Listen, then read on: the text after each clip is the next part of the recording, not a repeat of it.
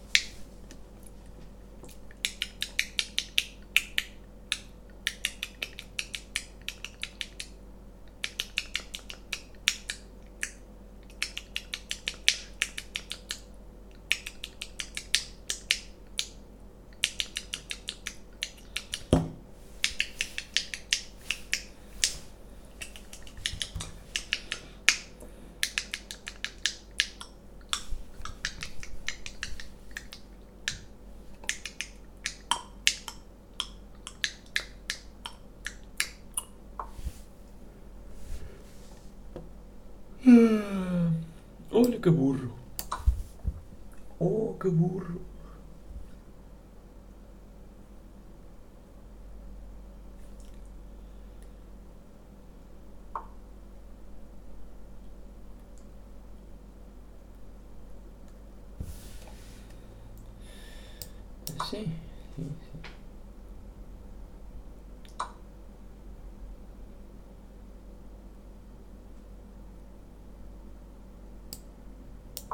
Papice.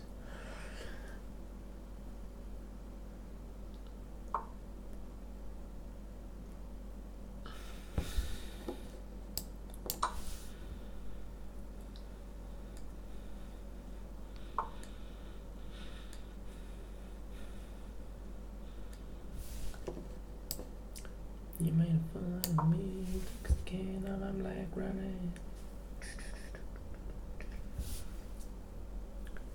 Don't break when I talk, cause you haven't been spoken to. I got a gun for a mouth and I'm burning with your name, honey.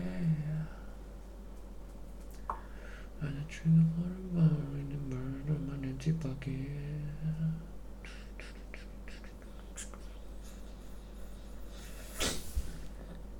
When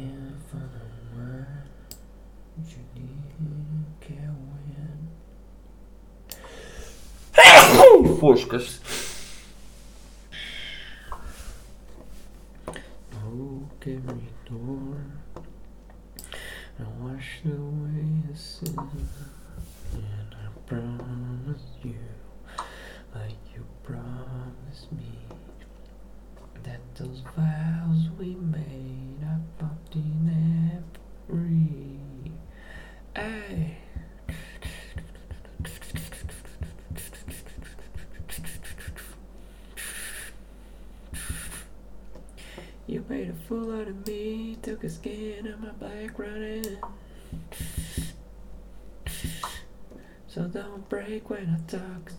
Been spoken to. Já está bêbado.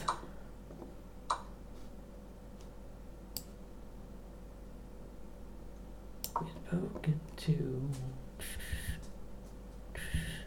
I got a gun for a mouth and I'm burning with your name on it.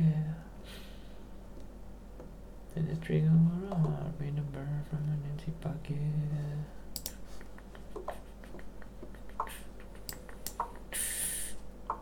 Live for the one you didn't get when. Broke every door. Wash away your sin. And I promise you, you promised me that those vows we made, I popped in air for free. Hey.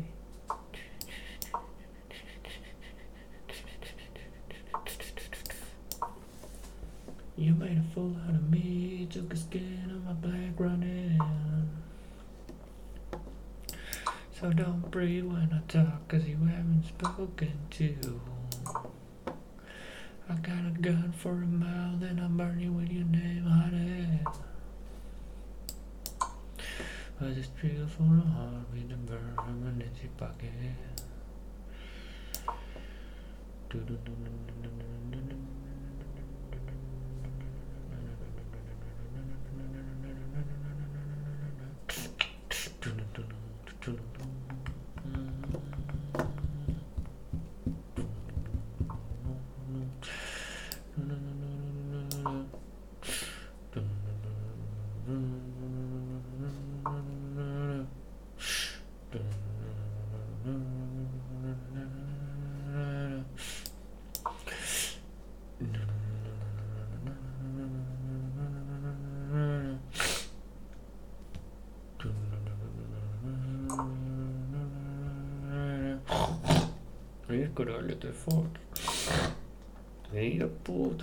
到，嗯。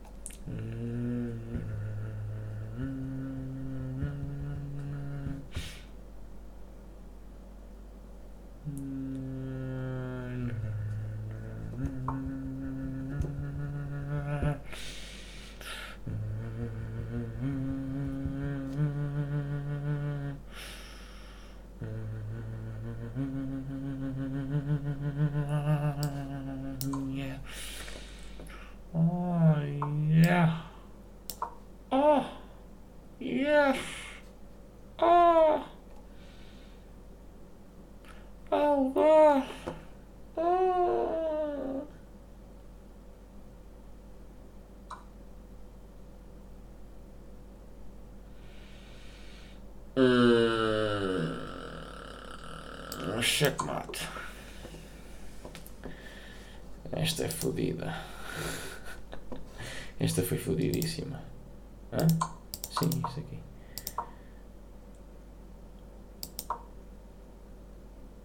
Mas aí eu falhei mata em um. Ei, pá, eu não vi mata em um. Joguei esta primeiro. Ah, para quê? Ai, Jesus. Caburro.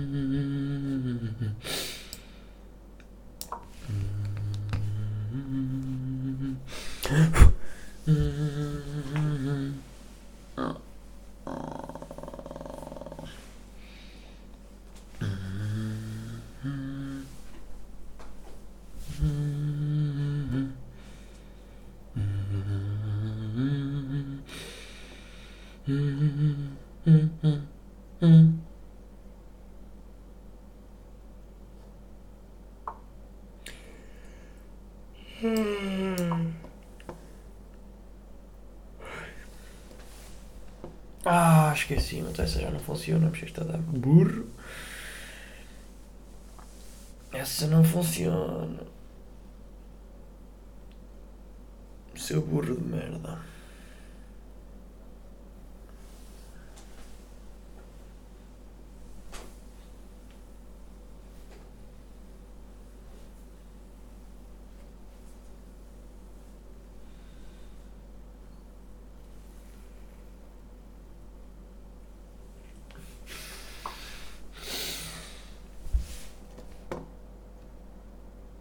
Ah, eu fico com isso.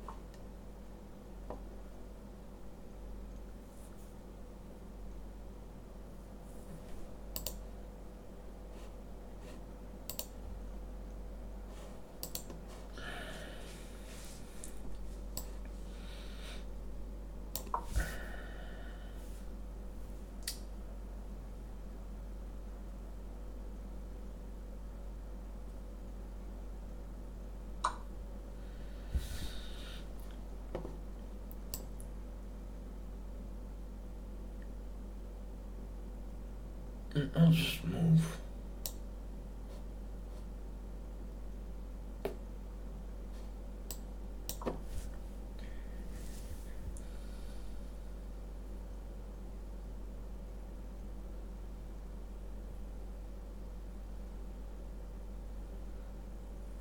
See,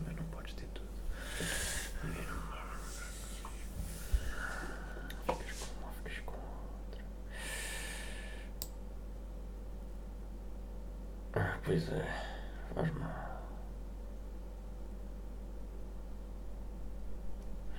Ah, vallahi şaka kılıyım. Ama baş bir bekon istedim.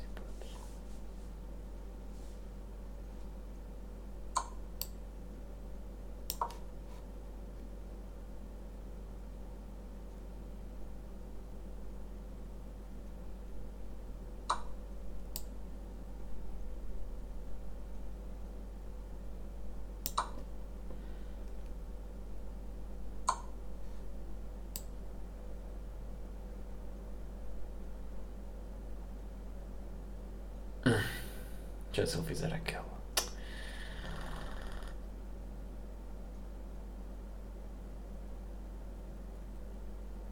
Ah, caralho.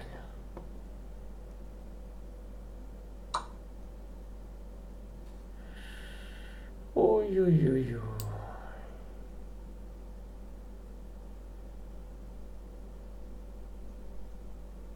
Hay que defender aqui, oh caralho, sei lá.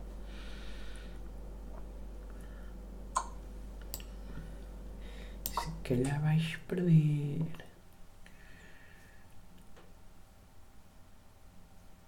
Ou se calhar não. Ou se calhar sim. Nem que ele joga agora, nada. Pois, essa não é ideal.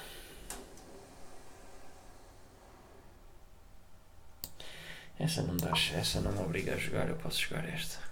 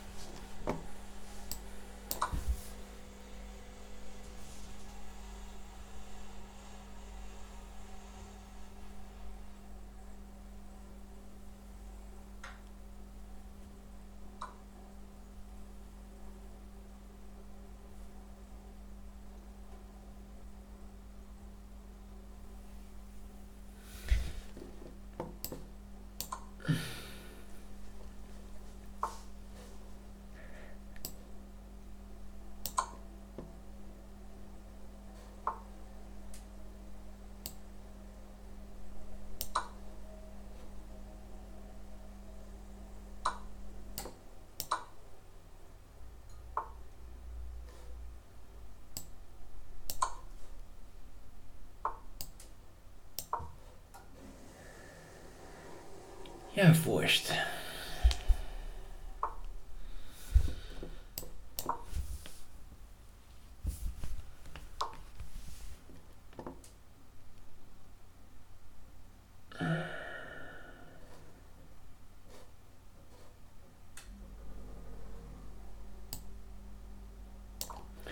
Estive a jogar, estive a... Isto não foi muito bom.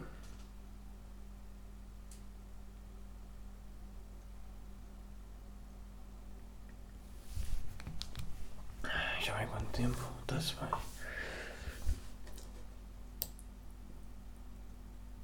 Foda-se, eu tive.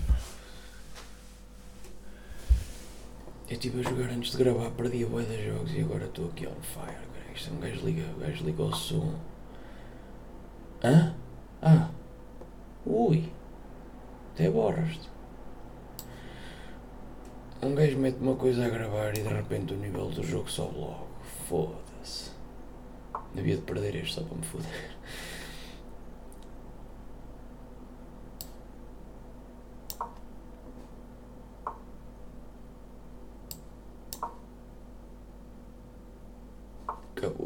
Fui burro duas vezes.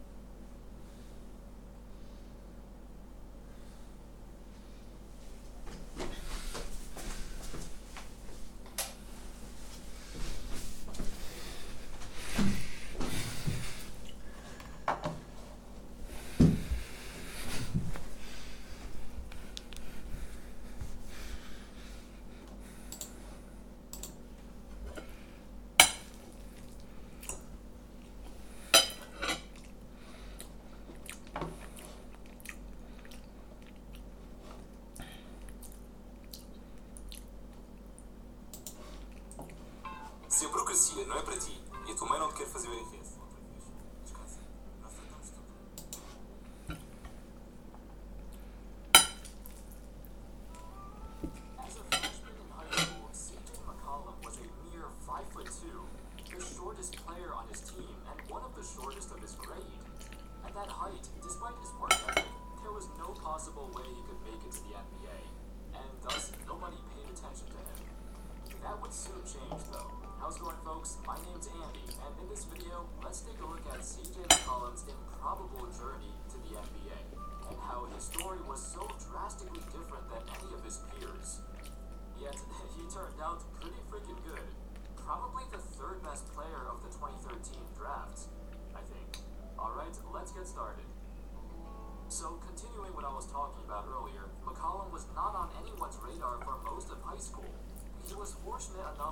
through a massive growth spurt, growing about a foot in three years, eventually reaching his final height of 6'3.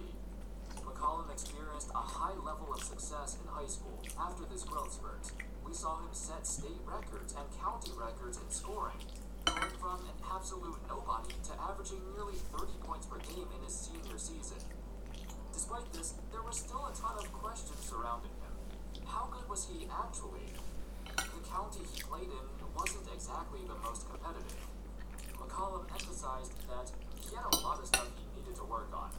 His jump shot, which has become the most defining factor of his NBA career, wasn't always this smooth. This was an area of his game that he continued to work on, but perhaps his short stature in his younger days provided an advantage. When he learned to shoot, he had to practice a quick high release just to get the ball over his defenders, to not get blocked. As he grew taller, McCollum refined and perfected his jumper to suit his new height. He finished his career at Glen Oak High School with more points scored than any other previous player. Despite his accomplishments and ridiculous growth, McCollum still did not garner much attention. Colleges didn't see him as having NBA potential. While he did grow substantially, McCollum was still very thin, hovering around 160 pounds.